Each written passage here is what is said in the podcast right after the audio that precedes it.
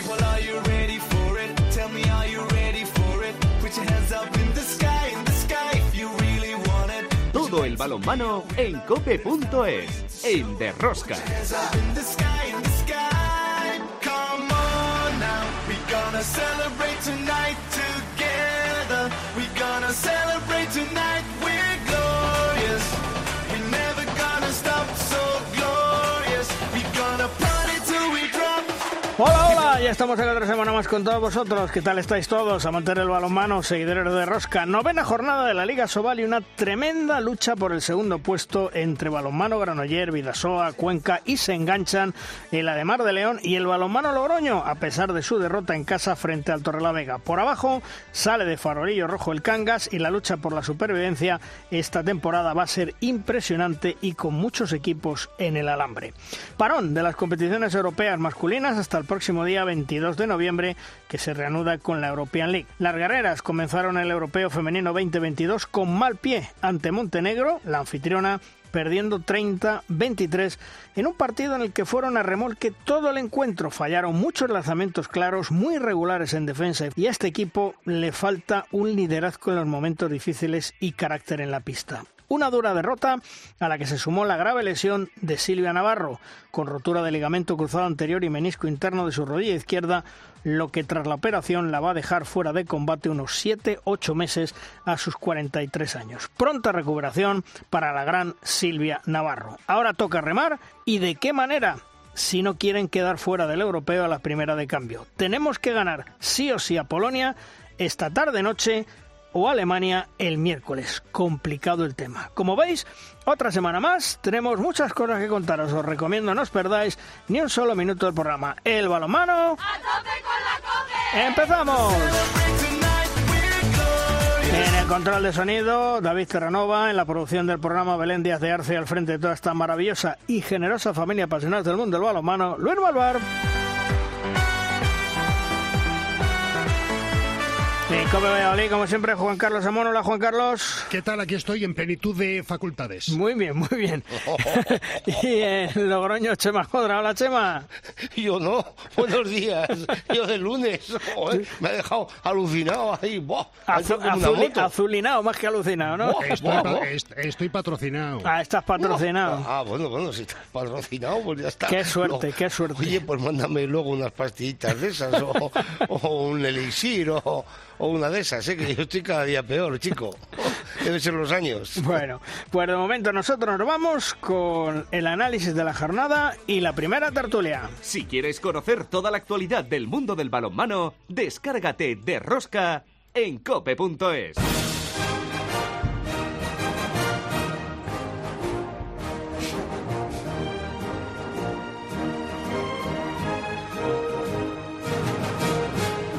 En nuestra primera tertulia en el día de hoy contamos con Alfredo Domínguez de A la Madera. Hola Alfredo, ¿qué tal? Muy buenas. Hola, muy buenas, Luis. Bueno, eh, la primera pregunta es clave. Mm, ¿Crees que esta noche nuestras guerreras van a ganar a Polonia? Porque es eh, o ganar o ganar o ganar, como decía Luis Aragonés, o hacemos las maletas. Eh, yo me quiero agarrar al clavo arriendo. A ver, yo quiero confiar porque en las últimas horas he estado con, con- con personas eh, muy, muy metidas en el mundo del balonmano Mm. y, y- y todos nos agarramos lo mismo, que eh, las guerreras en estos últimos años, cuando más lo han complicado lo han tenido, siempre han sacado ese plus más para al menos conseguir el objetivo, al menos eh, sacar ese partido complicado. Yo quiero confiar que sí, bien acepto obviamente que es que la lesión de Silvia eh, ha sido un golpe durísimo, durísimo. Pero bueno, yo, yo, yo tengo confianza, yo espero, yo creo que en estas últimas 48 horas las guerreras y la selección y los seleccionadores han pulido todos esos errores que tuvimos el, el, el sábado. Y yo creo que hoy, sufriendo mucho, yo creo que se va a sacar el partido. Y también está con nosotros Edu Agulló, un gran periodista, analista del mundo del balomano. Hola Edu, ¿qué tal? Muy buenas. Muy buenas, Luis, ¿qué tal? Bueno, oye, eh, te hago la misma pregunta que Alfredo. ¿Cómo ves el partido esta noche ante Polonia? Porque es que no nos queda nada más que eh, ganar o ganar. Sí, aparte, bueno, lo- lo- los europeos tienen una exigencia brutal siempre, eh, tanto en, en categoría femenina como masculina, todos los partidos son de vital importancia y, bueno, la, tesitura está en que, en que España, después del, del resultado del, del otro día, eh, necesita ganar sí o sí, con lo cual, bueno, un partido exigente. La verdad que, que el- como decía antes, ¿no? Los europeos son casi final tras final y, y hoy España, pues, pues tiene una final ya en la, en la segunda jornada, el segundo día de competición.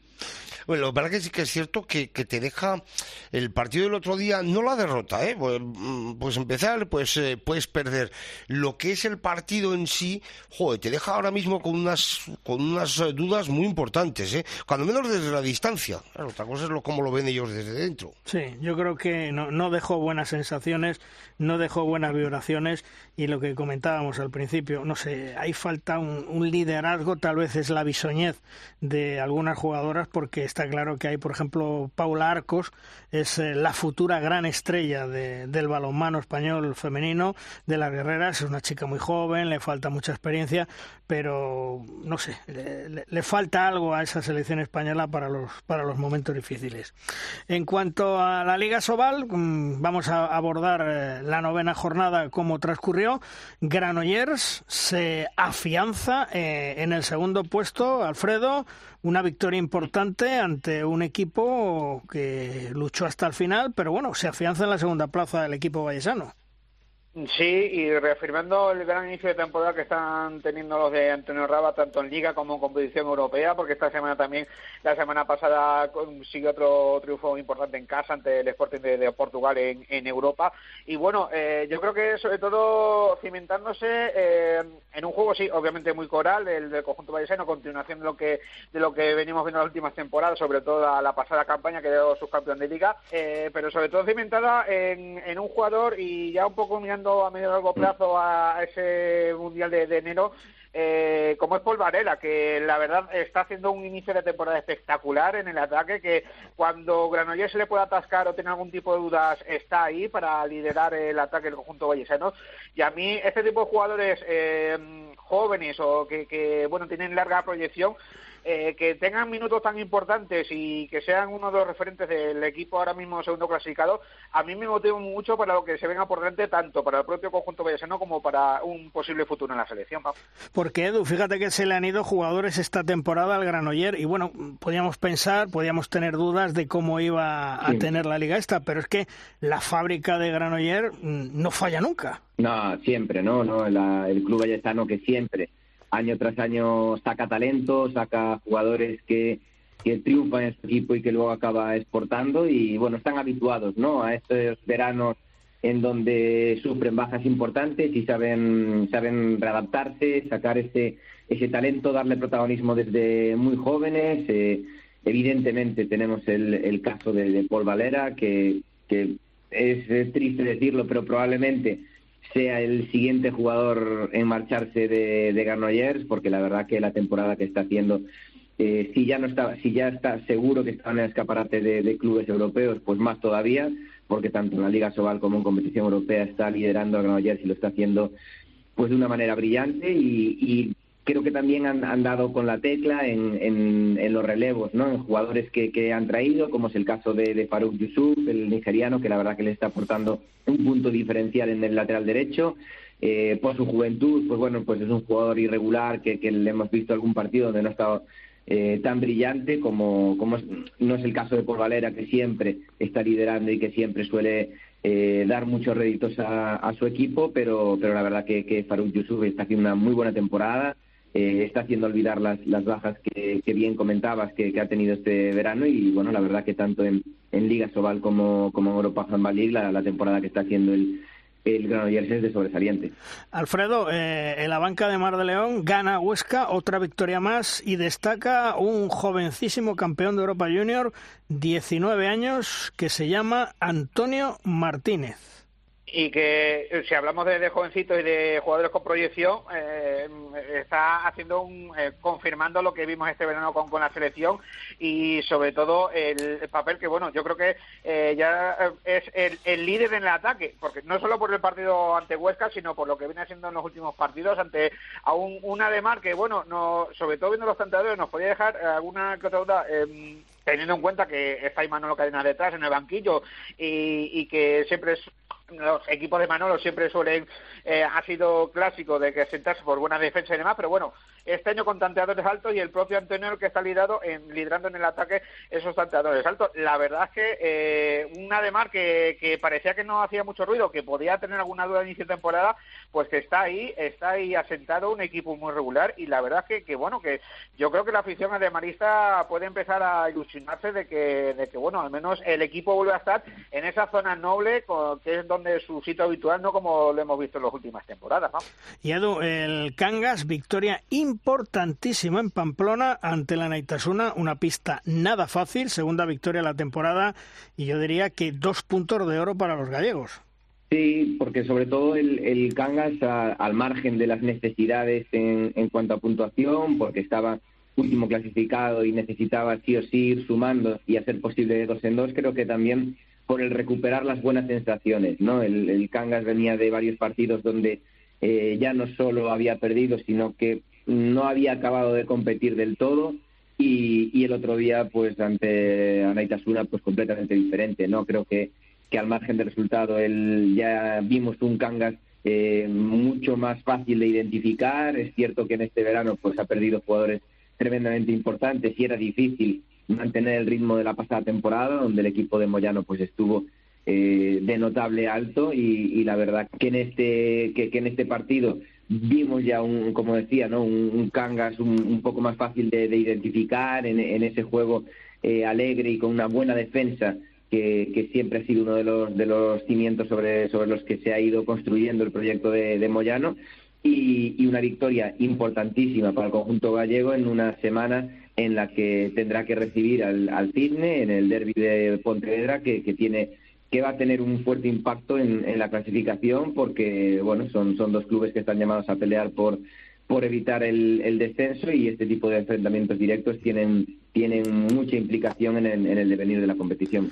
Pues tendremos que estar muy atentos a ese derby gallego por lo, gallego, por lo que dices que efectivamente va a influir y mucho en la clasificación. Dos equipos que están en la parte baja y que sin lugar a dudas, pues eh, dos puntos que van a ser de euro o para uno o para otro, pensando en que no se puede fallar absolutamente en una liga muy igualada, una liga sobal muy igualada, del segundo para abajo, en donde se está luchando por las plazas europeas, se está luchando luchando por evitar el descenso y por evitar la promoción, que no nos olvidemos, muchas veces hablamos del descenso, pero nos olvidamos de la promoción porque hay un equipo que promociona. Alfredo, gracias por estar con nosotros, un abrazo. Muchas gracias Luis, un abrazo. Y a ti también Edu, un fuerte abrazo, gracias por estar un día más. Un fuerte abrazo Luis. Hasta luego.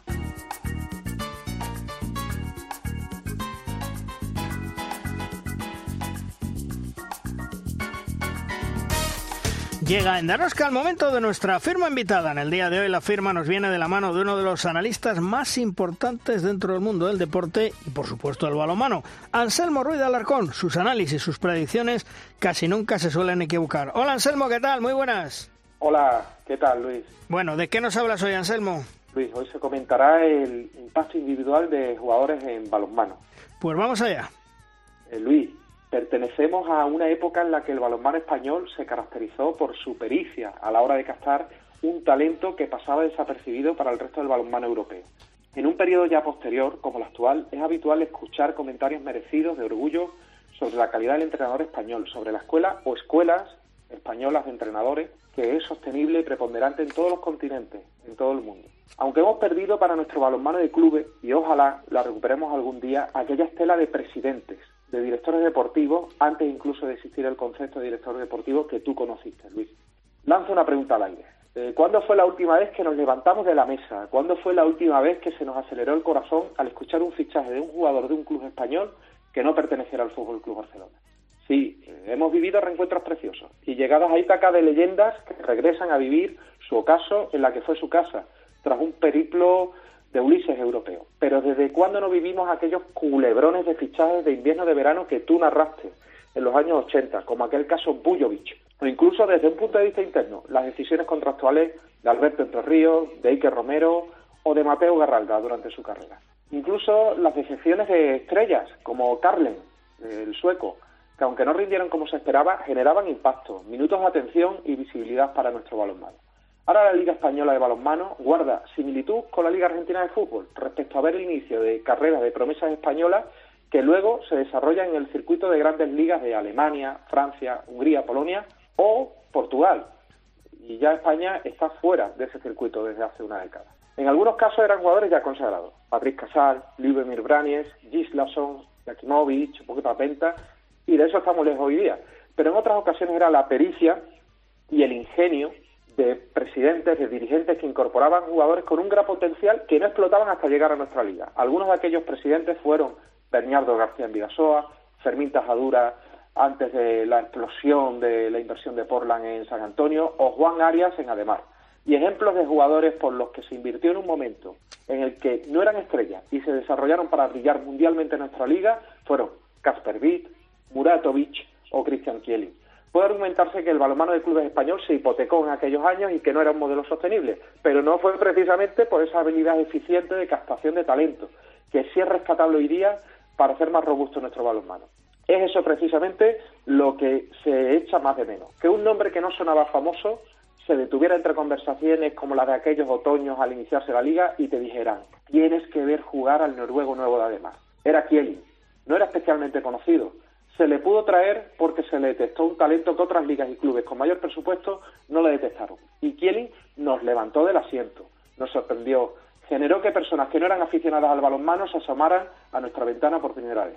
En aquella época no existían bases de datos individuales de jugadores, ni vídeo editado automáticamente, ni vuelos low cost. Las circunstancias económicas eran más bollantes para nuestro balonmano, pero existía algo que tengo esperanza en volver a vivir, la sensación de tener la visión de los mejores cazadores de talento potencial, del mercado mundial de jugadores de balonmano en nuestra casa, en nuestros clubes, algo que no tenemos hoy. ¿Quién sabe si volveremos a vivirlo? O si llegará una nueva generación o una nueva mentalidad de dirigentes de clubes a nuestro balonmano. Ojalá que sí, y en todo caso, las herramientas y medios que permitirían retener talento un par de años más a nuestros jóvenes jugadores para monetizarlo después de un posible futuro traspaso o para traer a España jugadores foráneos antes de su expresión como estrella, están ahí. Esas herramientas están ahí, a la espera de ser utilizadas, trabajándose cada día por analistas especializados en el ámbito individual, como por ejemplo Óscar Gutiérrez, al que entrevistaste recientemente. Un saludo Luis y a todos los compañeros de audiencia de Rosca y hasta la próxima. Anselmo, antes de terminar, ¿eres optimista para esta noche España-Polonia en el Europeo Femenino o, o, rezamos? Sí, la, la tendencia, a pesar, y estamos hablando precisamente de lo potencial y de lo real, si bien el, el, resultado reciente del sábado nos puede hacer llegar, y sobre todo algunos índices concretos, que podría haber poca probabilidad, sin embargo, la, la, sin embargo, la tendencia observada en la simulación nos hace ser optimistas y España tendría más de un 50% de probabilidad de victoria hoy. Esperemos que sí, sobre todo en el ajuste de las transiciones que van a ser determinadas por eh, la transición ataque-defensa y la transición defensa-ataque que van a ser clave. Tenemos esa circunstancia de Silvia que ojalá se recupere y sobre todo que ojalá la veamos retirarse en la cancha, pero las transiciones pueden hacer mitigar eh, otros aspectos que no brillaron tanto. Eh, el modelo de simulación nos hace ser optimistas y estaríamos en un 53% de probabilidad de eso. Pues ojalá, Anselmo, que se cumpla tu pronóstico y ganemos esta noche a Polonia. Un fuerte abrazo, Anselmo, hasta otro día. Un abrazo, Luis. Hasta la próxima.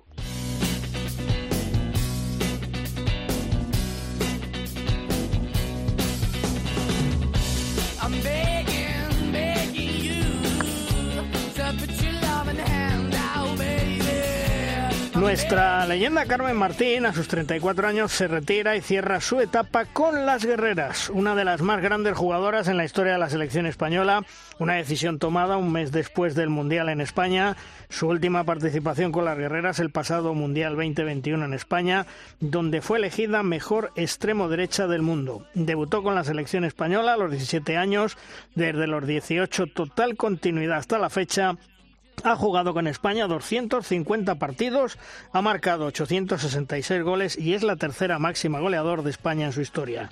Ha ganado una plata en el Europeo del 2008 y 2014, un bronce en los Juegos Olímpicos del 12 en Londres y otro bronce en el Mundial 2011 en Brasil. Tras estar en el Bucarest y ganar la Champions League, ahora juega en el Sabehov sueco con contrato hasta junio del 2024. Hola Carmen, muy buenas. Hola, muy buenas. Bueno, oye, eh, ha llegado el momento de dejar de vestir la camiseta de la selección española. Mm, ¿Por qué tomas esa, esa decisión? Bueno, pues tomo esa decisión porque, como creo que he intentado explicar, Eh, el balonmano al final eh, me ha dado muchísimo, he sido súper feliz jugando balonmano, pero sí que es verdad que, y jugando en la selección, pero sí que es verdad que ahora mismo pues prefiero eh, distribuir mi tiempo eh, de otra forma que no compitiendo con, con la selección Hmm. nacional. Es decir, mis prioridades son distintas. Sí. Eh, te nos retiras de las guerreras. Me imagino que ha sido una decisión para ti difícil, meditada y que has reflexionado pues durante un largo tiempo, ¿no? Sin duda, eh, al final competir desde hace tanto tiempo dentro de la selección ha sido algo precioso, súper bonito, me ha dado eh, muchísimas oportunidades y, y me siento súper orgullosa de ello, de haber podido estar ahí. Pero, pero sí, el, tomar esta decisión al final es algo que, que no es fácil para ningún deportista, yo creo, pero tiene que haber un momento, ¿no? En el que, en el que hay determinados ciclos que tienen que parar y a través de una decisión muy meditada, como tú bien has dicho, pues he, he decidido que ya que llegó siendo el momento.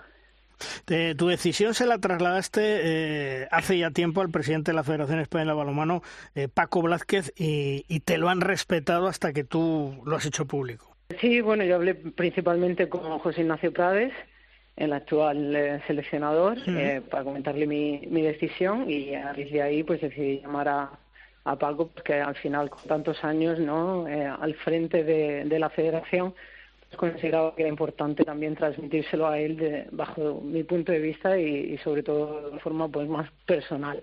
Y sí, sin duda la federación lo ha respetado, es cierto que yo tampoco le había dado tanta eh, igual importancia, eh, quería dejarlo un poco como, bueno, pues una etapa ¿no? que pasa y, y ya está. Pero sí que es verdad que con el tiempo pues me di cuenta, ¿no? De que igual pues debería de haberlo hecho público para que la, la afición, ¿no? Y las personas que, que han dedicado tanto tiempo a, a seguir el balonmano femenino y, y, bueno, y a las guerreras, ¿no? Pues eh, también lo merecen y, y merecen saber, ¿no? Desde, desde mí eh, cuál es la, la decisión tomada. Mm. El balonmano te encanta, dices que es tu pasión, tus prioridades han cambiado, pero mm, ¿cuáles son ahora tus prioridades, Carmen? Pues mis prioridades son personales. A ti te los va a contar. No, pero me imagino. No, hombre, eh, evidentemente eh, es bueno, pues eh, empe- empezar otra otro tipo de vida eh, a nivel profesional, a nivel personal, va por ahí encaminado, me imagino, ¿no? Claro, al final, pues lo que he dicho, ¿no? La vida cambia y te va poniendo pues diferentes challenges a lo largo de, del camino y, y, bueno, pues entiendes que pues igual hay otras cosas que son más importantes eh, en el momento, ¿no? De tu vida. Claro, y es que el, el balomano, Luis, eh, ¿qué tal Carmen? Muy buenas, es Valladolid. El balomano, las jugadoras que llegan a la élite en un deporte en el que, mm, digamos que todavía, del cual no se puede vivir eh, al 100% si juegas en España, es que al final el balomano te termina debiendo eh, selección, eh, entrenamientos, club, eh, convocatorias, te debe muchas horas a la vida el balonmano, ¿verdad, Carmen? Pues efectivamente, estoy, estoy de acuerdo. Eh, son muchas cosas las que acabas perdiendo y más, eh, pues una jugadora como yo, muchas otras, ¿no? Que llevamos fuera de casa o fuera de España desde hace tantos años, ¿no? Que no vives bajo tu, tu propia cultura y que tienes que adaptarte continuamente. Mm. Eh, es cierto que se sufre y es, eh, es complicado de llevar. ¿Echan mucho de menos, de menos a la familia, Carmen? Sí, como todo el mundo, yo creo que está fuera de su casa, al final no tener la oportunidad de, de vivir diariamente con los tuyos, ¿no? Y, y con las cosas que suceden, ya no solo eh, lo típico, ¿no? Que si bodas, que si comuniones, que si el cumpleaños, de simplemente el día a día, el día a día, levantarte por la mañana y estar rodeado de los tuyos. Eso se echa de menos. Mm. Y, y tú como eh, jugadora, como persona, has sido muy exigente contigo misma siempre. Lo he intentado. he intentado saber dónde estaban mis límites y he intentado intentar sobrepasar esos límites El a otro, través de trabajo. Mm. el otro día te leía que decías, las críticas eh, me han ayudado a crecer y a seguir demostrando eh, quién soy. Mm, Bueno, yo creo que eh, Carmen ha hecho grandes partidos, ha llevado una trayectoria muy buena y, y críticas, eh, ¿ha habido tantas, Carmen? Mm, a ver, no sé si ha habido muchísimas o no, pero evidentemente ha habido a lo largo del tiempo, eh, cosa que considero de lo más normal. Porque al final pues todo el mundo tiene un punto de vista diferente y puede opinar o, ver las cosas desde una perspectiva u otra. Eh, pero con eso me vengo a referir a que al final nosotros también vivimos tiempos que son duros y tiempos que son malos. Y no es fácil sobrepasar esos momentos para poder continuar y seguir jugando bien. Y quizás que no, el, eh, para mí, igual hace muchos años, eh, una crítica me podía suponer algo mal, lo que me dolía, que me ayudaba, o sea, que no me ayudaba a continuar. Sin embargo, hoy en día eh, y durante ya varios años, eh, las críticas al final tienes que saber reflexionarlas, tienes que saber ver, ver ese otro punto de vista por parte de, de, la gente, del aficionado o del, del, que entiende o el experto en balonmano. Y considero que te hacen mejor si eres capaz de, de entenderlas. Eh, ¿Tú eres consciente, Carmen, que durante muchos años ha sido la gran sonrisa de las guerreras, el corazón, la raza? No, no, no exactamente creo que la raza y creo que la entrega y la lucha ha estado siempre ahí por parte de todo el equipo. La sonrisa por mi parte no sé yo si ha estado mucho, porque yo lo de sonreír no se me daba muy bien dentro del campo. Siempre he sido como un poco más, ¿no? Enfadada. Pero fuera y, sí, ¿eh? Pero fuera sí, Carmen. ¿no? Pero fuera sí. Afuera sí, claro, claro. claro. otra cosa. y, que, y que ha sido clave, sin lugar a duda, en los éxitos de las guerreras, y eso me lo tienes que reconocer. No, muchas gracias por tu opinión me halaga. Es, es, que, es que es la verdad. Mira, te voy a decir una cosa. Cuando eh, Carmen Martín iba a lanzar esos siete metros, eh, ya había que apuntar el palito del, del gol.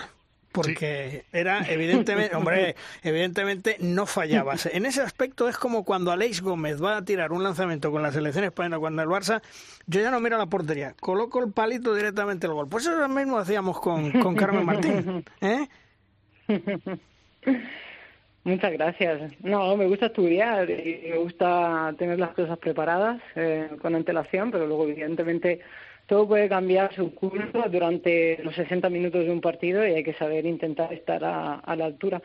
Pero como bien he dicho, o sea, para mí los, eh, los partidos siempre han sido como exámenes, he intentado estudiarlos y analizarlos lo mejor posible eh, dentro de mi posición de extremo y igual también un poco a nivel global como, como equipo, cuáles podían ser los puntos débiles y fuertes de, los equipos contrarios contra los que los que vamos y cómo nosotros podríamos ser mejores. Entonces. Tanto para los siete metros como, como en general, eh, he sido una persona exigente y he intentado analizar al máximo para poder dar lo mejor de mí. Ha sido una gran capitana de la selección, pero mm, ¿cómo debe ser una capitana de las guerreras? ¿Qué cualidades debe de tener, Carmen? Bueno, yo creo que capitana como, como si fuera una líder de cualquier grupo de, de trabajo.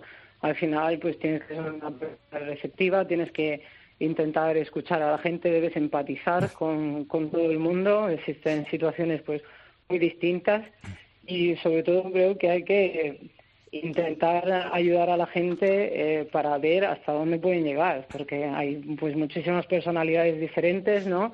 Caracteres eh, donde pues hay gente que considera que puede llegar súper lejos y puede hacer muchísimas cosas y otras personas pues igual son un poco más limitadas en ese aspecto, tienen más inseguridades y, y creo que es importante que por parte de la capitanía pues exista también, ¿no? Esa forma de de ayudar a la gente a poder llegar a su máximo. Mm.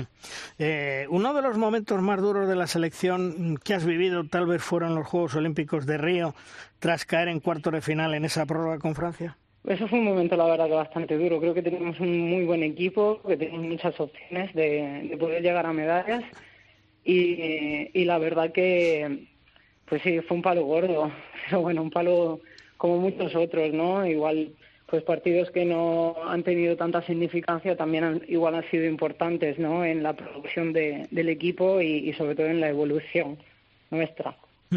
Y lo mejor de todos estos años, me imagino, las grandes amigas que tienes, buenas compañeras, recuerdo de tus entrenadores, eso es imborrable.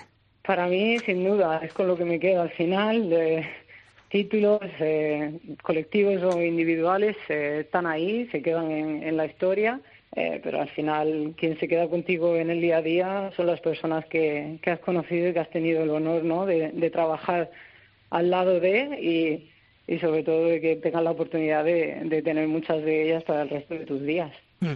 Eh, estos años inolvidables que has vivido con la selección española desde tus 17 años, decía yo al principio, luego a los 18 ya, continuidad hasta ahora, ¿con qué recuerdo fundamental o más bonito te quedarías? A ver, no lo he pensado, la verdad, lo he, lo he meditado, pero sí que no te puedo decir un momento igual exacto, pero para mí, o sea, ese momento de llegar a la selección y tener la oportunidad de estar al lado de jugadoras tan buenas que me han ayudado tanto a ser mejor cada día, que me han enseñado tanto, eh, creo que eso es con lo que me quedo realmente eh, de, la, de la selección. Momentos creo que, que existen muchos, ¿no? De diversión, de cháchara, eh, de, amistades y, evidentemente deportivos. Hmm. Tienes contrato con el Sabehoff hasta junio del 2024 y, y luego, ¿qué hará Carmen? ¿Qué tiene pensado? Pues no lo sé, realmente, porque eh, al final yo me encuentro bien físicamente, entonces no sé si, si voy a continuar jugando a balonmano o si igual pues existe algún traspiés en el camino y, decido que es el momento de, retirarme. Por ahora no, no, puedo darte una contestación. Tengo pues mis estudios y espero tener la oportunidad de, trabajar y al mismo tiempo me gustaría seguir involucrada en, en el balonmano. Creo que es pues eso, es muy bonito, me encanta ver balonmano, yo me da igual que sea masculino o femenino, creo que son distintos, pero creo que son muy bonitos y me gusta estar muy informada sobre ellos, así que espero pues igual el día de mañana tener la oportunidad de, estar vinculada a ello. ¿Te gustaría retirarte en la Liga Española, en España, como va a hacer una gran amiga tuya, Marta Mangué, que ha, retornado a casa, que está en Rocasa? ¿Te gustaría volver a España?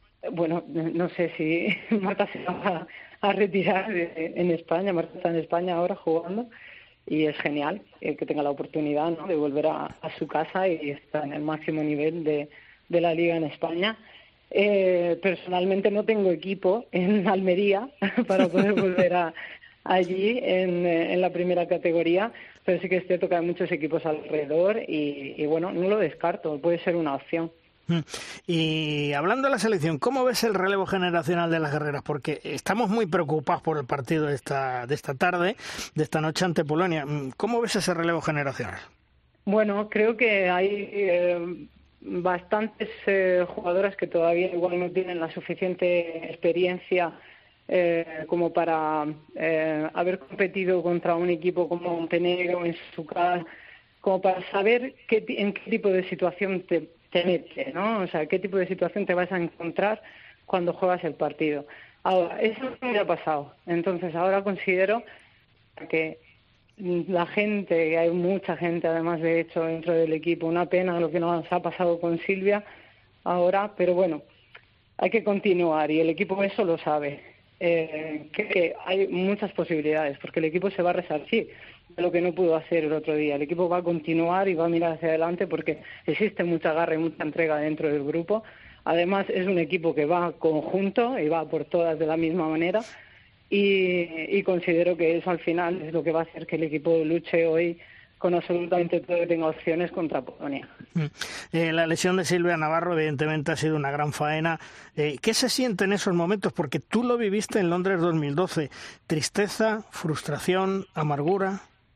Bueno, mm, es que creo que todos esos distintivos, o sea, pueden ser eh, posibles estar dentro, ¿no? Cada uno lo vive de una forma, pero evidentemente es una situación muy triste si estás dentro de un campeonato o cualquier tipo de competición es porque realmente quieres estar ahí y, evidentemente que se te ponga un alto en el camino como una lesión pues no es eh, gusto de nadie.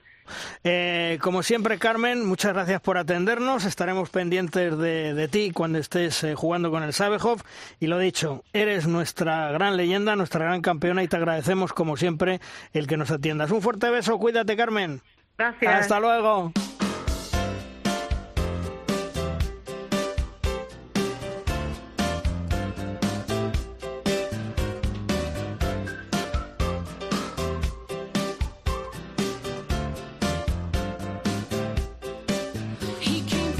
Hace un par de días, el colista de la Liga Sobal era el balomano Cangas, pero su técnico Nacho Moyano, convencido de salir del farolillo rojo, ya ha logrado ganar un partido y sumar dos puntos de oro nada más y nada menos que en Pamplona. Un puesto que a principio de temporada no entraba en sus planes, pero las bajas de los que se marcharon, la verdad es que les está haciendo mucho daño.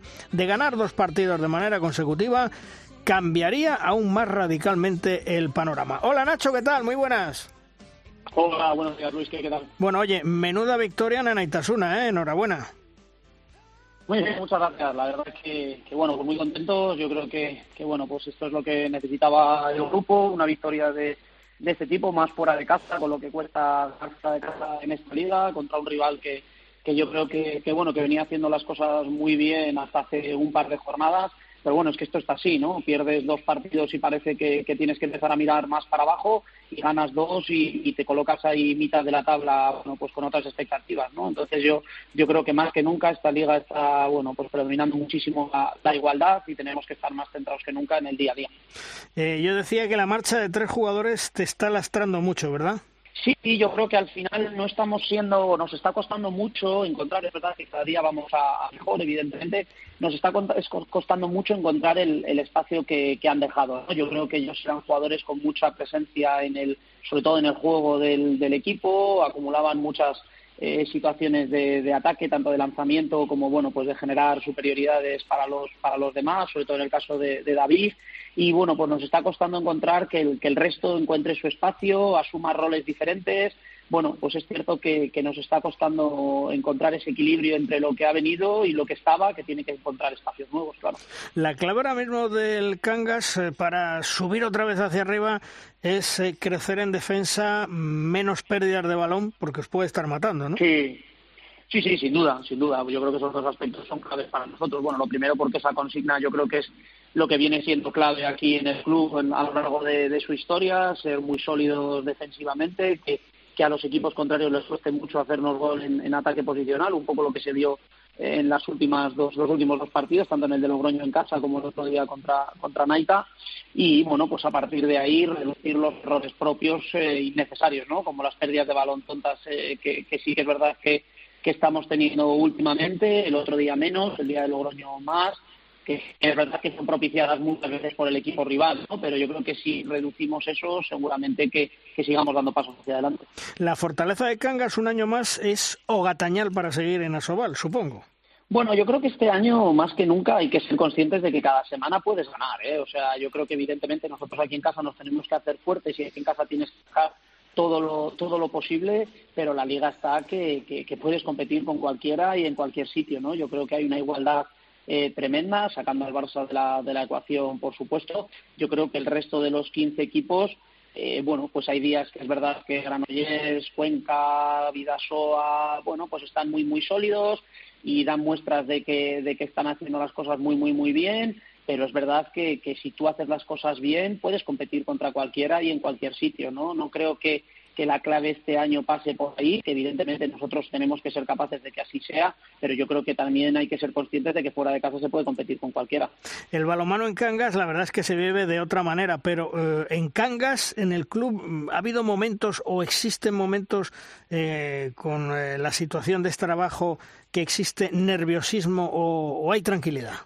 Bueno, pues yo sé que es verdad que es difícil de creer desde fuera, pero la realidad, Luis, es que absolutamente nada, absolutamente nada. O sea, aquí la gente por la calle, como la que viene al pabellón, como la propia directiva, en ningún momento ha transmitido el más mínimo nerviosismo ni nos ha comunicado nada extraño, al revés, todo lo contrario. Todos solo tienen palabras de aliento, apoyo para nosotros, para el cuerpo técnico, para la plantilla eh, que confían plenamente en el trabajo que, se está haciendo y que lo que hay que hacer es tener paciencia, seguir trabajando y que los resultados pues van a acabar, van a acabar llegando. ¿no? Yo sé que es verdad que es difícil de creer cuando se escucha desde, desde fuera y parece que se está vendiendo un moto que, no es así, pero es que es la, es auténtica realidad. Mm, porque la verdad es que eh, Cangas es un equipo experto en sacar permanencia en el tramo final de liga y, si no las pruebas me remito.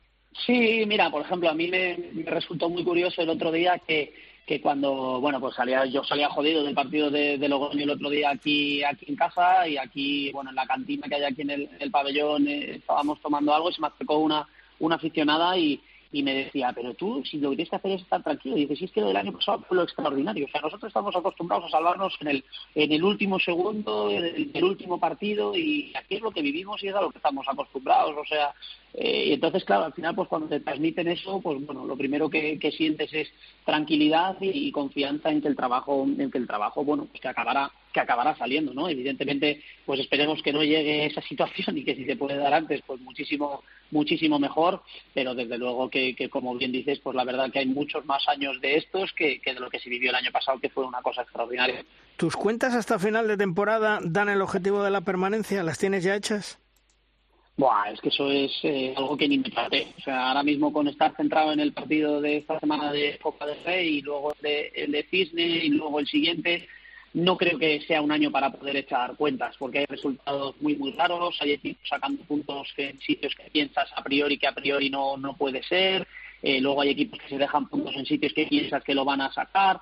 Bueno, yo creo que es un año que está muy extraño. Yo creo que además todavía queda muchísimo. Ahora lo único que tienes que hacer es preocuparte por por lo tuyo, que el equipo siga mejorando en todas las fases del juego, que sigamos creciendo en, confianza y en bueno pues en creernos todo el trabajo que, que hacemos y que, y que realmente funciona y que eso seguramente nos acabe llevando a buen puerto. No, no creo que haya que preocuparse por cuántos puntos hay que hacer o dónde hay que hacerlos, o porque para eso queda, queda muchísimo. Oye, ¿el ser liga profesional a Sobal va a arreglar las cosas en el balonmano o tal vez va a complicar a equipos pequeños, como puede ser el Cangas, más que nada por la estructura que tiene que tener? Bueno, yo creo que al final todo lo que sea intentar tender hacia el profesionalismo para la gente que estamos dentro, yo creo que es una buenísima noticia, ¿no? Evidentemente va a haber clubes que tengan que hacer un esfuerzo, aquí evidentemente pues es uno de esos, de esos sitios, porque aquí realmente que nadie se le olvide que estamos hablando de, un pueblo, ¿no? De 29.000 habitantes, contando con toda la, comarca de, de Cangas, eh, que, bueno pues no deja de ser una estructura de un sitio pues eh, pequeño y que, tenemos los recursos que, tenemos no pero bueno a mí lo que me transmiten aquí desde el club es que ellos siempre han estado a favor de, eso que son conscientes y que saben que va a tener que hacerse un esfuerzo tremendo pero la verdad que la ilusión que hay ahora mismo en el pueblo con el equipo de las eh, bueno pues de los inversores privados eh, públicos y, demás, pues yo creo que, están contentos con cómo evoluciona el equipo, con el crecimiento que, estamos teniendo y yo creo que es una buenísima noticia para todos. Bueno, y, no me puedo olvidar de los juniors y ese oro que conseguisteis, ¿qué me puedes decir? A ver, Nacho. Bueno, pues que fue una experiencia, una experiencia increíble. Yo creo que, realmente ahora mismo el, el balonmano nacional en la rama masculina, que es la que yo eh, conozco más, eh, goza de una salud eh, increíble, que evidentemente eh, hay mucho mérito por la apuesta que ha hecho la, Federación Española en el proyecto de, Jordi, en la persona de, Jordi Rivera, que lleva ya muchos años trabajando por y para el crecimiento del, balonmano español y, creo que ahora mismo estamos recogiendo esos frutos. ¿no? Yo creo que hemos vivido un verano extraordinario con jugadores que compiten de una manera bueno pues brutal ante selecciones que a priori tienen un potencial bueno, pues si no, si no mayor, por lo menos igual que el, que el tuyo, y te das cuenta que es gente que, disfruta muchísimo de la, de la competición y que son jugadores que, que tienen un futuro tremendo por delante, ¿no? que ya les estamos viendo competir este año con muchísimos minutos en Liga Sobal, en competición europea, y les ves competir y, la verdad que, que, es un orgullo, ¿no? Para nosotros fue una experiencia increíble. Pues Nacho, enhorabuena por ese oro de los juniors y, y mucha suerte con el Cangas esta temporada. Gracias por atendernos, un abrazo. Muy bien, muchas gracias Luis, un abrazo. Hasta luego.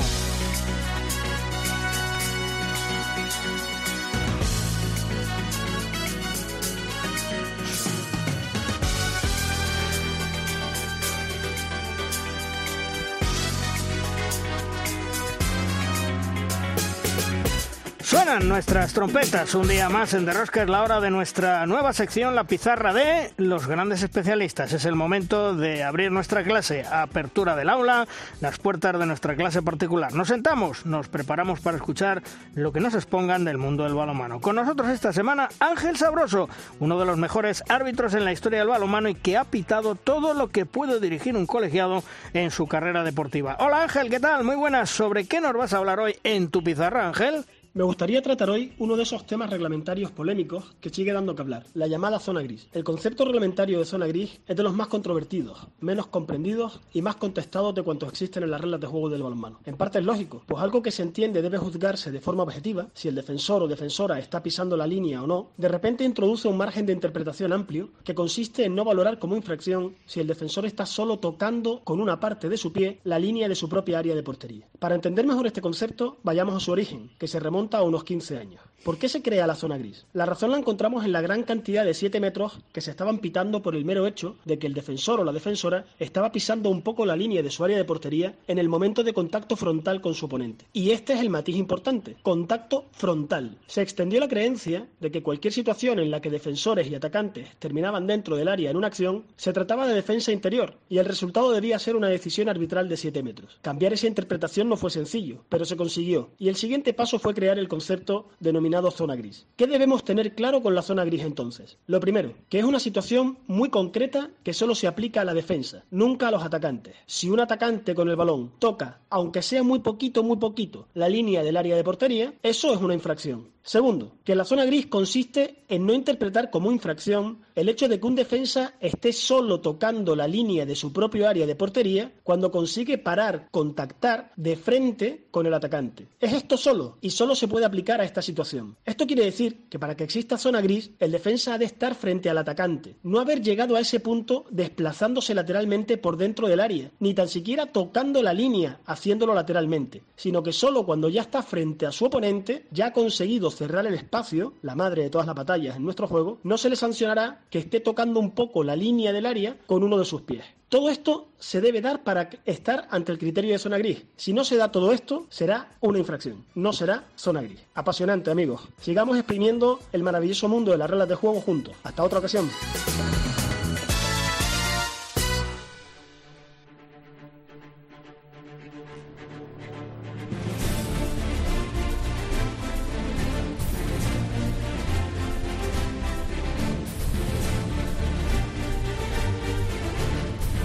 Rosca llega nuestro tiempo de debate. Es nuestra tabla redonda.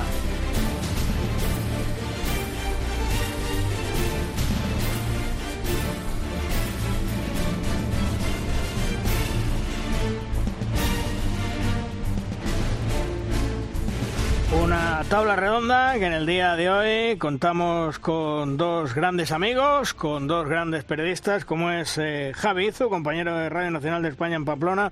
Hola Javi, ¿qué tal? Muy buenas. Hola Luis, ¿qué tal? ¿Cómo estás? Bueno, eh, yo a lo largo de todo el programa lo he preguntado a Carmen Martín, que hemos hablado con ella, a los anteriores eh, tertulianos, a Anselmo Ruiz de Alarcón, que es un gran hombre especialista y analista de balonmano. Estoy muy preocupado por el partido esta noche ante Polonia de- del europeo, Javi. No sé cómo lo no, ves. no- no lo veas que te vas a poner malo. Vaya mañanita que nos estás dando.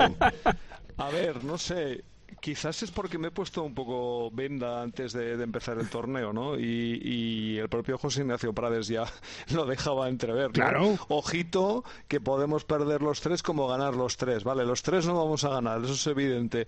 Eh, y yo no veo fácil ganar los otros dos, ni mucho menos, porque quien pensase que Polonia iba a ser un rival sencillito, pues fíjate las alemanas eh, como lo tuvieron ah, de tiesas para, para poderse llevar el partido.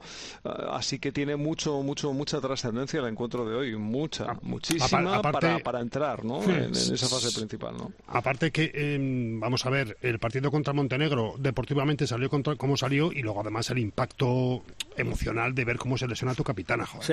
Eh, Sí. Yo creo que ama- fue, yo creo que fue la tarde negra que vamos a tener en este europeo y hoy es que, es que no Pero lo es que- sé. no, es yo que la- mm, Polonia, Pol- Polonia puede estar oliendo sangre. Claro, pero es que la sensación que tengo eh, es que mm, quizás el año pasado en el Mundial se creó, no sé si llamarlo falsa expectativa, ¿no? Eh, eh, yo no tengo, tengo la sensación de que la, la realidad de, de- de las guerreras ahora mismo eh, no es la de un cuarto puesto en un mundial, aunque lo consiguió y eso no, no resta ningún mérito de cómo, cómo, se logró. ¿El hecho de jugar en, casa pudo tener mucha relevancia o toda en eso? Posiblemente, ¿no? Y de hecho ya estamos viendo lo, que supone jugar en casa como, eh, como Eslovenia le, moja la oreja ya a Dinamarca nada más empezar, ¿no? O, bueno, ya Montenegro que, podamos tener, pueda tener un poquito más de, presencia a, España. Entonces, mm, igual el nivel de, las guerreras ahora mismo no es tan top como se puedan creer algunas y, y sí en ese grupo de equipos que pueden dar mucha guerra, nunca mejor dicho, pero quizás no al nivel eh, al que queremos, ¿no? O que desearíamos posiblemente, ¿no? Pero ¿sabes, ¿sabes por qué después de estar pasando esto? Eh, porque creo que lo hemos comentado ya en el día que analizamos la previa del europeo. Hmm. Eh, España nos está mal acostumbrando tanto a nivel masculino como femenino en eh, llevar a cabo los periodos de transición y de renovación en campeonatos, en Juegos Olímpicos, en Mundiales, en Europeos. Es decir, España nunca hace esos periodos o nunca tiene que hacer esos periodos fuera de esas competiciones, que sería quizá lo más tranquilo y ahora mismo estaríamos eh, pues con la tensión un poquito más baja si España no se hubiera conseguido meter en este, en este europeo. Pero nuestro sí no es este. Eh, y claro, a una renovación generacional en un gran acontecimiento, como es un europeo, si no sale bien lo llamamos fracaso. Y ese también es el otro gran mal de España, que no podemos asumir que los ciclos se acaban. Y a nosotros, gracias a Dios, se nos acaban en grandes campeonatos, no se nos acaban en, la, en, el anonimato. A ver, que mm. también se incorpora, perdón, con nosotros, como siempre, Ángel Cárceles, la voz del balomano femenino en televisión española. Hola Ángel, muy buenas. Muy buenas, Luis. Bueno, ¿qué? Eh, ¿Preocupado como nosotros o, o, lo ves claro de esta noche?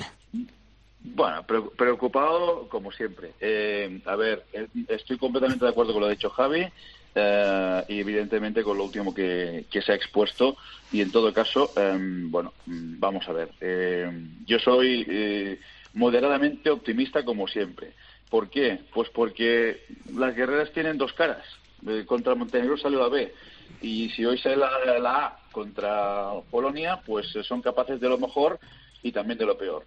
El partido tiene mucha, mucho peligro, el peligro de que si lo pierdes te la vas a jugar a cara de perro con Alemania y a buscar pues a lo mejor un triple empate que con esas, esos siete goles que te metió Montenegro dificultan mucho el acceso. Entonces, a ver, eh, es que, bueno, no sé, eh, yo espero que, eh, como ha pasado en otros campeonatos, donde se ha lesionado alguna jugadora importante, recuerdo pues lo de Carmen Martín en, en Londres, ¿no?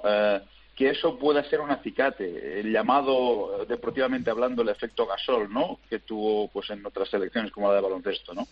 Yo creo que el efecto Silvia Navarro pueda ser importante y que, y que bueno, pues que las jugadoras quieran dedicarle a su capitana algo importante en este europeo.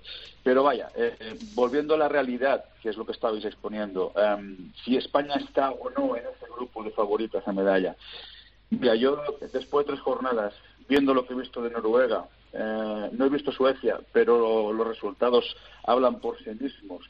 Eh, Dinamarca empezó mal, pero ayer eh, se cargó a Serbia cuando y como quiso.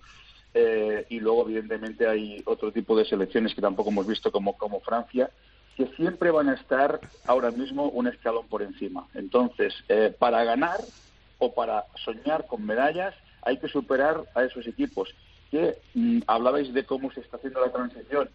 Bueno, Noruega va incorporando jugadoras y no se nota el cambio, eh, porque mantiene la base y las que van entrando jóvenes se incorporan a esa dinámica ganadora de las actuales campeonas.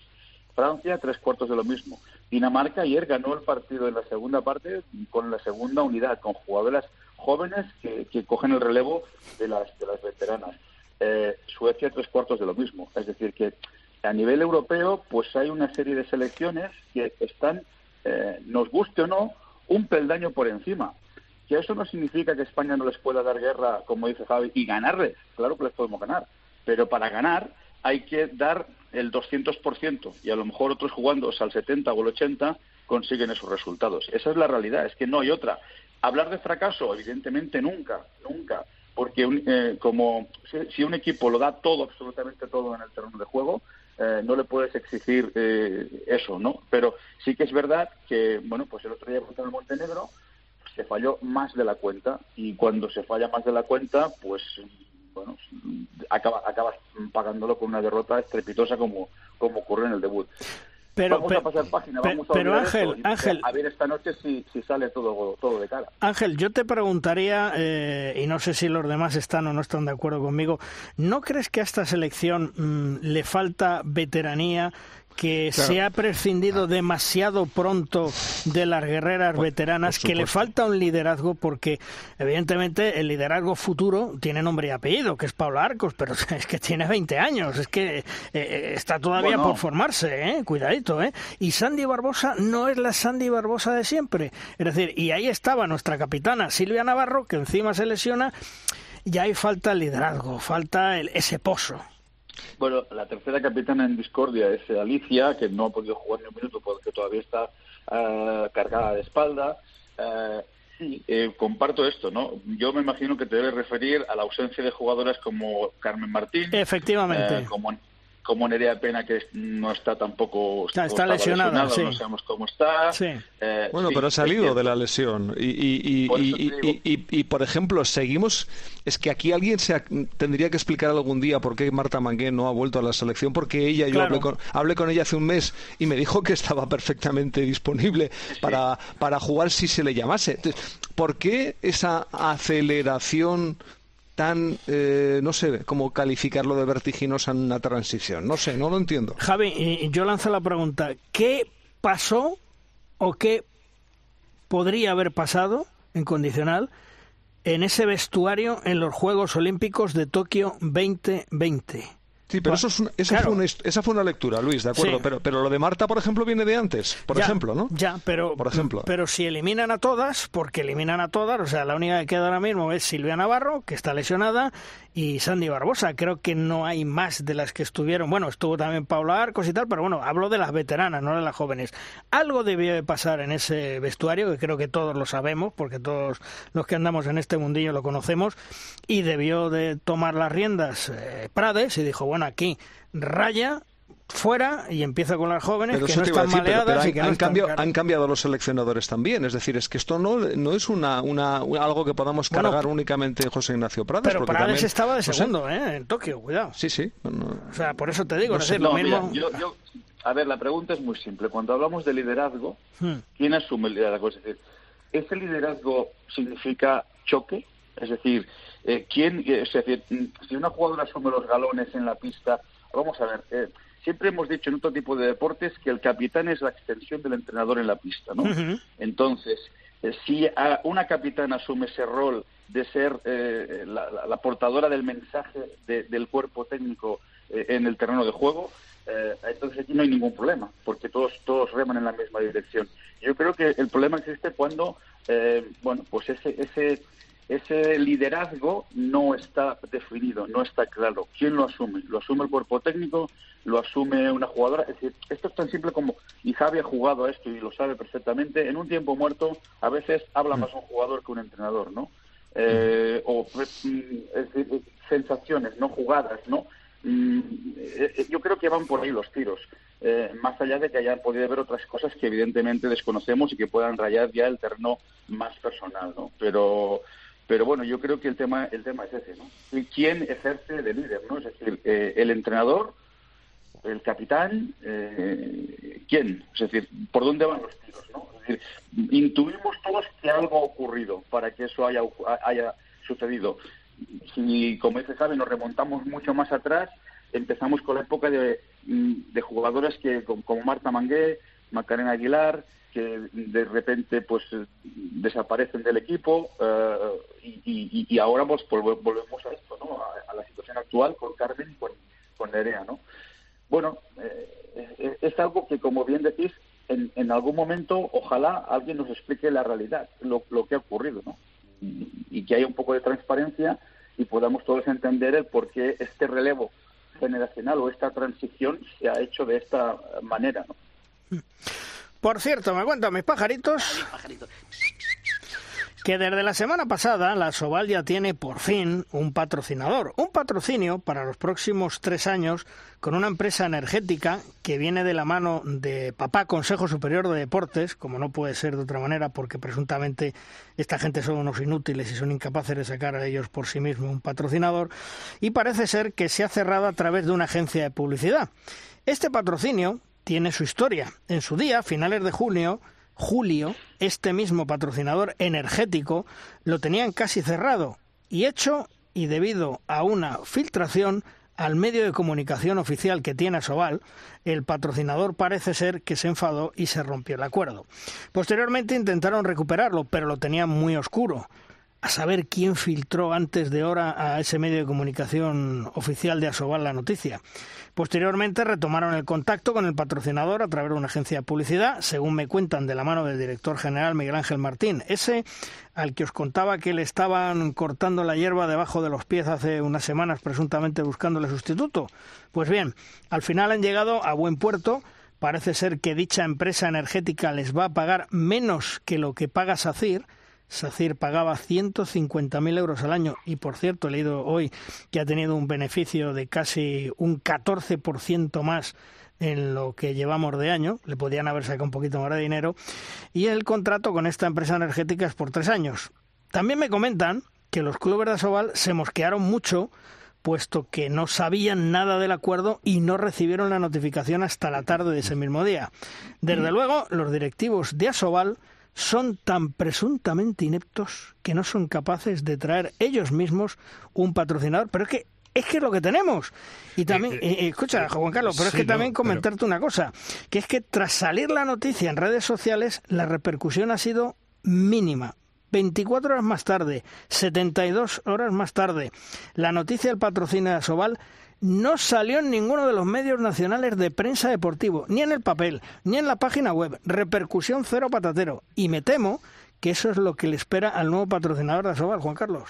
Eh, yo estoy leyendo la nota que ha colgado Asobal en su web eh, y dice textualmente Plenitud, que es como se llama la, empresa, que en un mm. principio yo creí que era un champú, pero no, es una empresa energética, quiere apoyar a la Liga de Balonmano en su compromiso con el uso responsable y sostenible de la energía. Asobal, que, Asobal, perdón, que se ha adherido al deporte para la acción climática de Naciones Unidas, promoverá la transformación de los pabellones en espacios más sostenibles modificando los sistemas de iluminación y calefacción para conseguir una mayor eficiencia energética. Todo ello con el objetivo de conseguir que sea la primera liga profesional con huella de carbono cero en España. Es decir, el patrocinio implica la renovación de la iluminación, que en muchos casos ya está realizada, y de los sistemas de calefacción de instalaciones que son en el 95% de titularidad municipal. Eso es lo que iba a decir, que claro, como los pabellones son suyos, ¿verdad? De los clubes de Sabal. es que yo iba a preguntar cuántos pabellones eh, eh, son propiedad de, la los clubes. Anaita y Palau, no hay más, ¿no? No sé, yo lo único que digo de esto es que si el maná de la Liga Sobal eh, va a reportar para poner nombre en la Liga menos de lo que ha dicho Luis, mal vamos. No sé si, si con esto vamos a salir de pobres, ¿no? o, los clubes, vamos, sobre todo. Sí, es que, es que además es muy gracioso porque eh, la comisión delegada de Asobal, en los clubes de Asobal, dice, ah, es que SACIR paga muy poco, hay que quitarlo de en medio, vamos, nos van a llover ahora mismo los patrocinadores, vamos a ganar mucho más dinero. Eh, o sea, prácticamente ellos eh, echaron a, a SACIR. Eh, SACIR ya digo que pagó el último año 150.000 euros. Si hubieran sido listos, a SACIR, que ahora está con buenos beneficios en la situación económica, energética y todo lo que hay, le podían haber sacado más dinero. A lo mejor en vez de 150, 200, 250.000 es eh, la hora de negociar. Pero no, no, ellos lo echaron pensando que iban a tener patrocinadores que les iban a llover. Les ha costado Dios y ayuda y, fíjate, ¿eh? y fíjate, y menos que SACIR. Pero Luis, eh, yo no sé cómo funciona el tema de, reparto en Asobal, ¿no? Pero sí sé cómo funciona en la Liga Femenina. Y lo que da Iberdrola, que es el patrocinador de la Liga Femenina, luego se especifica qué le cae a cada club. De, ese pastel, qué trocito de ese pastel le cae a cada club, ¿no? En función de Ángel, una serie de variables, ¿no? Pero, pero Iberdrola no te lo da en bombillas. Efectivamente. Te lo dan dinero. Es más, Ángel, yo te digo, eh, Asobal reparte aproximadamente, o sea, de, de 1.300.000 creo que tiene de presupuesto, que tiene gastos que no tenía antes con los otros directivos, reparte 400.000 euros aproximadamente entre los 16 equipos de Asobal. Tocan a una media de 27.000 euros cada uno. De esos 27.000 euros, no nos olvidemos que a principio de temporada tienen que pagar 10.000 de la cuota patrimonial para poder jugar en la Liga Sobal, con lo cual ya les queda 17.000. Si a eso los clubes, cada vez que tienen que poner una pista para televisión, le sumas por la pista que han de colocarla, ponerla, no sé qué, ¿no? en torno a unos 2.000 euros, al final de temporada terminan pagando dinero. Pero tienen bombillas LED. Efectivamente, y van a cambiar la calefacción que me parece muy bien, que las instalaciones municipales necesitan, sobre todo este invierno que se nos viene encima, cuanta más cobertura energética mejor. Y que la Liga de las Chicas sea Iberdrola y la de los chicos sea Plenitud, que es una empresa de comercialización, me parece eh, eh, extraordinario. Pero es que al final eh, no comes bombillas ni te vistes con bombillas, ni los autobuses en los que viajas funcionan con bombillas, ni con, ni, con, eh, calefacción eficientemente energética. Eh, al final, los grandes beneficiados pues van a ser los usuarios de ese pabellón a todos los niveles, bien sean clubes, mm, clubes de base, eh, balonmano, baloncesto, gente que va a hacer su aeróbic por las mañanas. Me, me, parece extraordinario, pero no creo que sea el acuerdo que ahora mismo Asobal necesita. Es mucho menos para cerrarlo como, como patrocinador. Pero vosotros fijaros, ¿y estos dirigentes son los que quieren llevar al resto de equipos a ser liga profesional en los próximos meses o la próxima temporada, cuando los clubes tienen que hacer un cambio radicalmente de su estructura, crear una serie de departamentos. Eh, es decir, ¿vosotros pensáis de verdad que esto es serio? Lo que este eh, mm, deporte necesita a nivel profesional, si queremos llamarlo así, es dinero. y, esto que me estás contando me parece que no trae excesivo dinero. Igual hay tarifas reguladas para los jugadores, los clubes, yo qué sé. o, de último recurso. No tengo ni idea. Eh, pero, pero, hombre, no. O sea, es que, ¿cómo vamos a, recuperar el estatus? pues en base a que haya liquidez, que haya patrocinadores potentes y que se puedan hacer presupuestos de 3, 4, 5 millones de euros.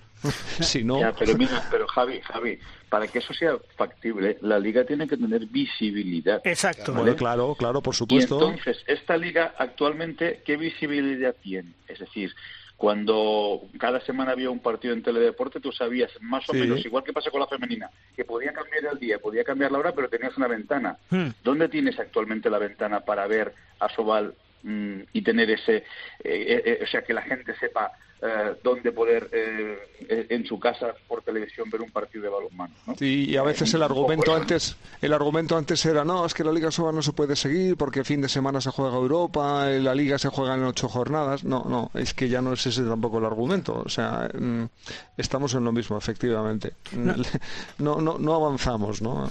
No, y además hay una cosa muy clara, es decir, hay mucha gente que no está dispuesta a pagar, y menos en la situación económica que está el país, en la situación social, a pagar, aunque sean 70 euros, para ver el balonmano en la Liga Sport Televisión, porque habrá partidos que no le interese, habrá partidos que sí.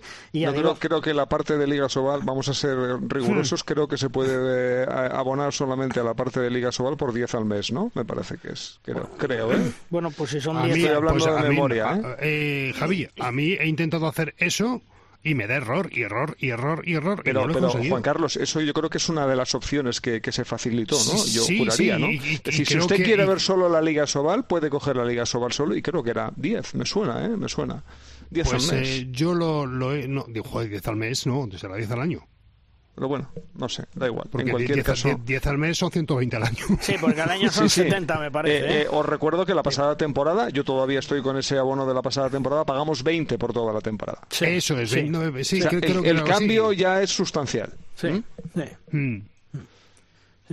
Y luego además eh, lo que decíamos, es decir, no hay visibilidad, pero mm, fijaros lo que se comenta antes, es decir, eh, se hace público a través de las redes sociales porque, eso sí, el gabinete de prensa, la Soval, ni está ni se le espera, todavía estamos esperando que mande algún email, alguna noticia, alguna eh, confirmación de esto, porque a vosotros no nos han mandado nada, ¿no? Y no se ha llegado nada, ¿no? A Yo ninguno. no digo, a, lo mejor el pro- a lo mejor el problema es con el servidor de COPE, que no entran los correos o No, algo, pero, pero no. a ti Javi Sí, tampoco, ni a ti no. Ángel tampoco, ¿no? Me imagino. No, yo solo recibo resultados. eh, Sí, y yo también. Me parece que llegan por otro, por otro Conducto, por sí. otro- sí. Bueno, entonces, eh, fijaros que esto, mm, creo recordar que se hizo público, no sé si el jueves o el viernes, en redes sociales.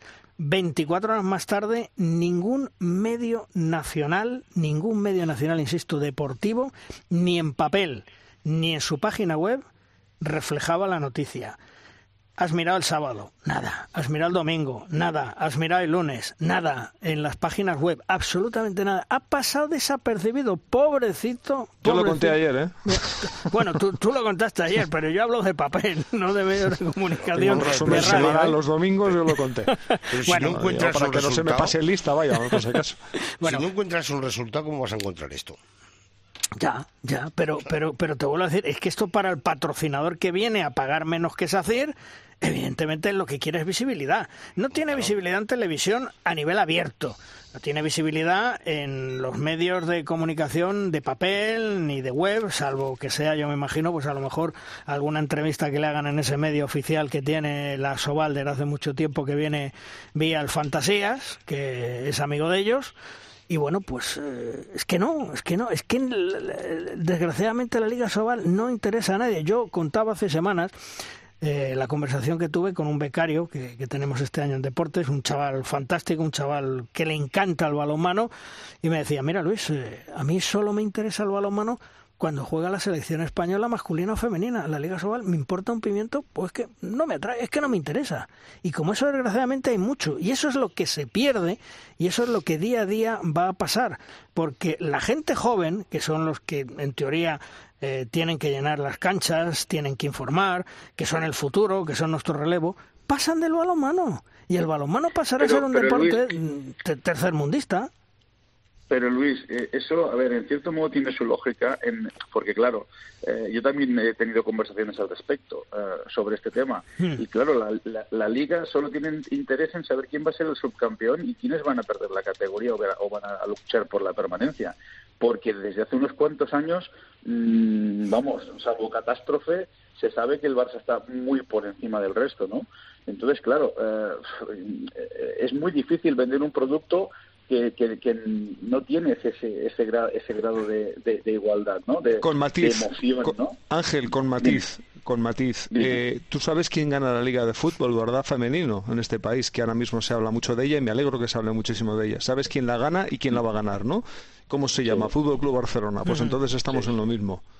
O sea, Sí, pe- pero ¿cómo lo venden, eh? ¿Cómo lo venden el fútbol femenino? No, no, que, y me alegro, ¿eh? Fantástico por ellas, o sea, lo han hecho muy bien. Pero eh, es que el factor de ya se sabe quién gana mm, ah, no me serviría en este caso, ¿vale? Por ejemplo, ¿no? Sí, sí, sí, sí, tienes toda la razón, Javi. Yo, mira, yo, yo quiero romper una lanza, entre comillas, eh, porque eh, por el tema Sobal, ¿no? Y por el tema de su departamento de comunicación, porque a nosotros a nivel de televisión, me imagino que esto Javi también me lo puede refrendar, porque él trabaja en una unidad territorial que también pueden eh, utilizar la imagen, podemos acceder a los resúmenes eh, a través de un servidor eh, de- de una cuenta FTP. Entonces, de ahí podemos sacar las imágenes para informar como mínimo eh, a nuestros telespectadores de nuestros centros territoriales, ¿no? O si quisiéramos hacer un programa eh, resumen con las mejores imágenes de la jornada, ¿no? Eso como mínimo lo, lo- lo tenemos como, como periodistas, eh, pero sí que es verdad lo que tú dices, Luis, que quizá, eh, bueno, pues falta un poquito, pues eso, el, el tener acceso a la información no tan solo por redes sociales o, o por, por web, sino directamente a través de cuentas de, correo electrónico, ¿no? Como trabajan otros otros clubes, ¿no?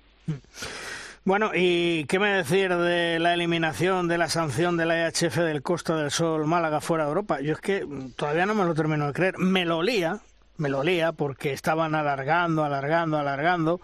Y yo me olía que a las malagueñas que se han ganado en la pista el pase a la siguiente ronda y lo han perdido en los despachos, se la iban a jugar. Pues que se fundan a los delegados, porque es que ¿para qué sirven? Claro, ¿para qué van? ¿Para comer? ¿Para ¿Cómo, cómo dormir? era, pa- cómo era la, la- la explicación? Son, eh, ¿cómo eh, lo intentaron justificar? Son Bueno, eh, simples administrativos. algo, algo como Correcto, así lo denominó ¿no? la EHF. Siempre es- ah, entonces siempre es administrativo. Bueno, y un administrativo Sí. que pasa que no, mm, no trata de hacer su trabajo bien, que es, por ejemplo, cotejar unas actas y saber si las jugadoras que están. Entonces, no sé, ¿para qué está? ¿Para qué está? ¿Para decir a los entrenadores que vayan a su zona técnica?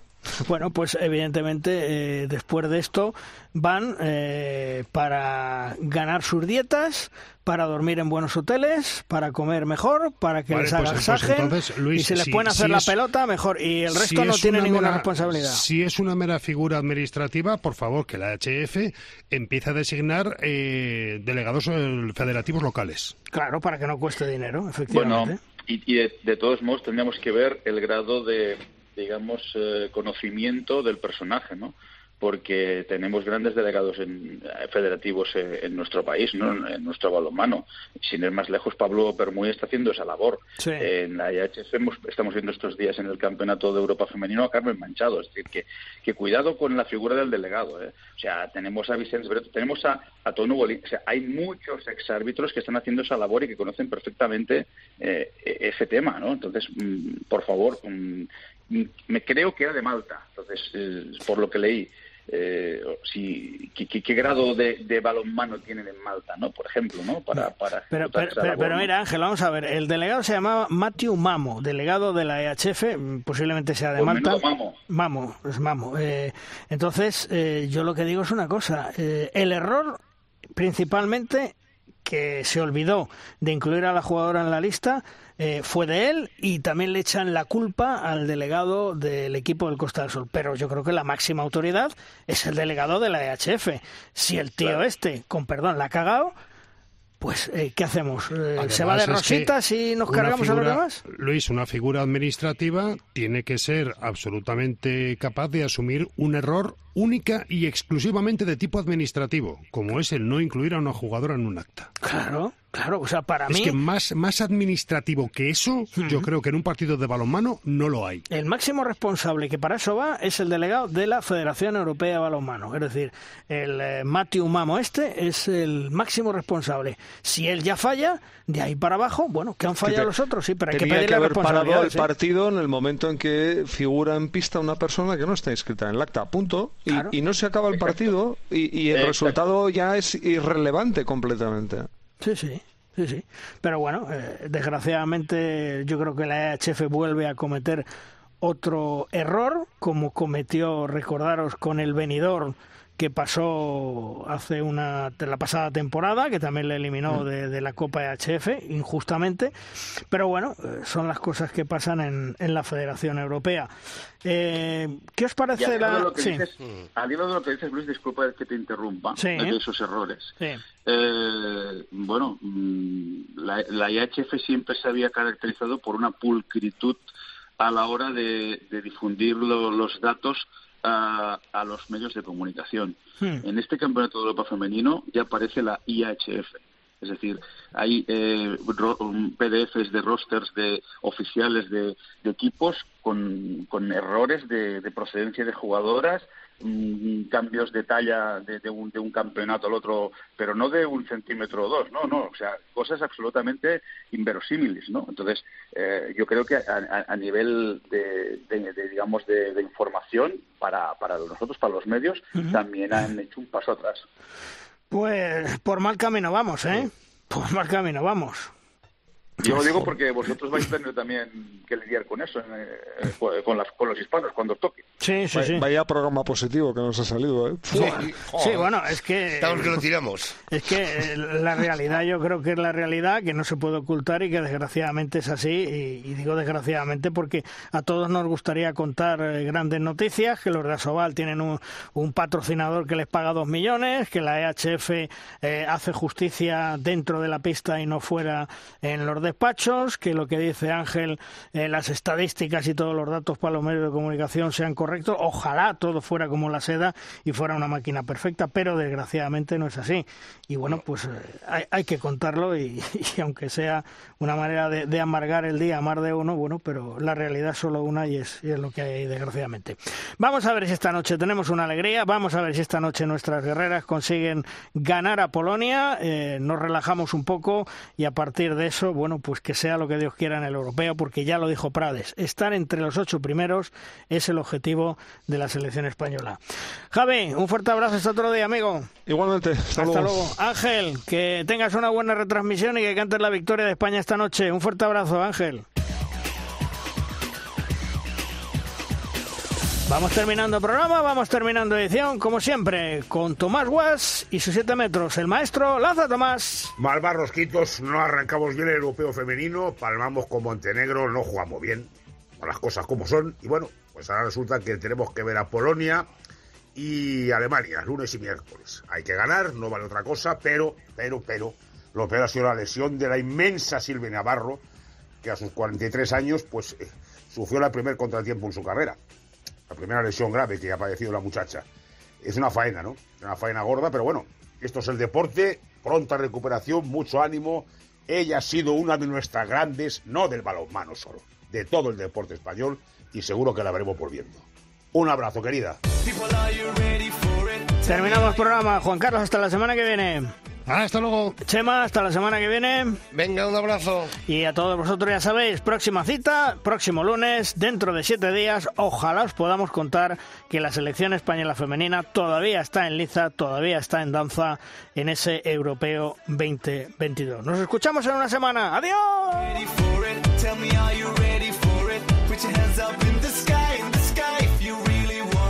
Todo el balonmano en cope.es, en Derrosca.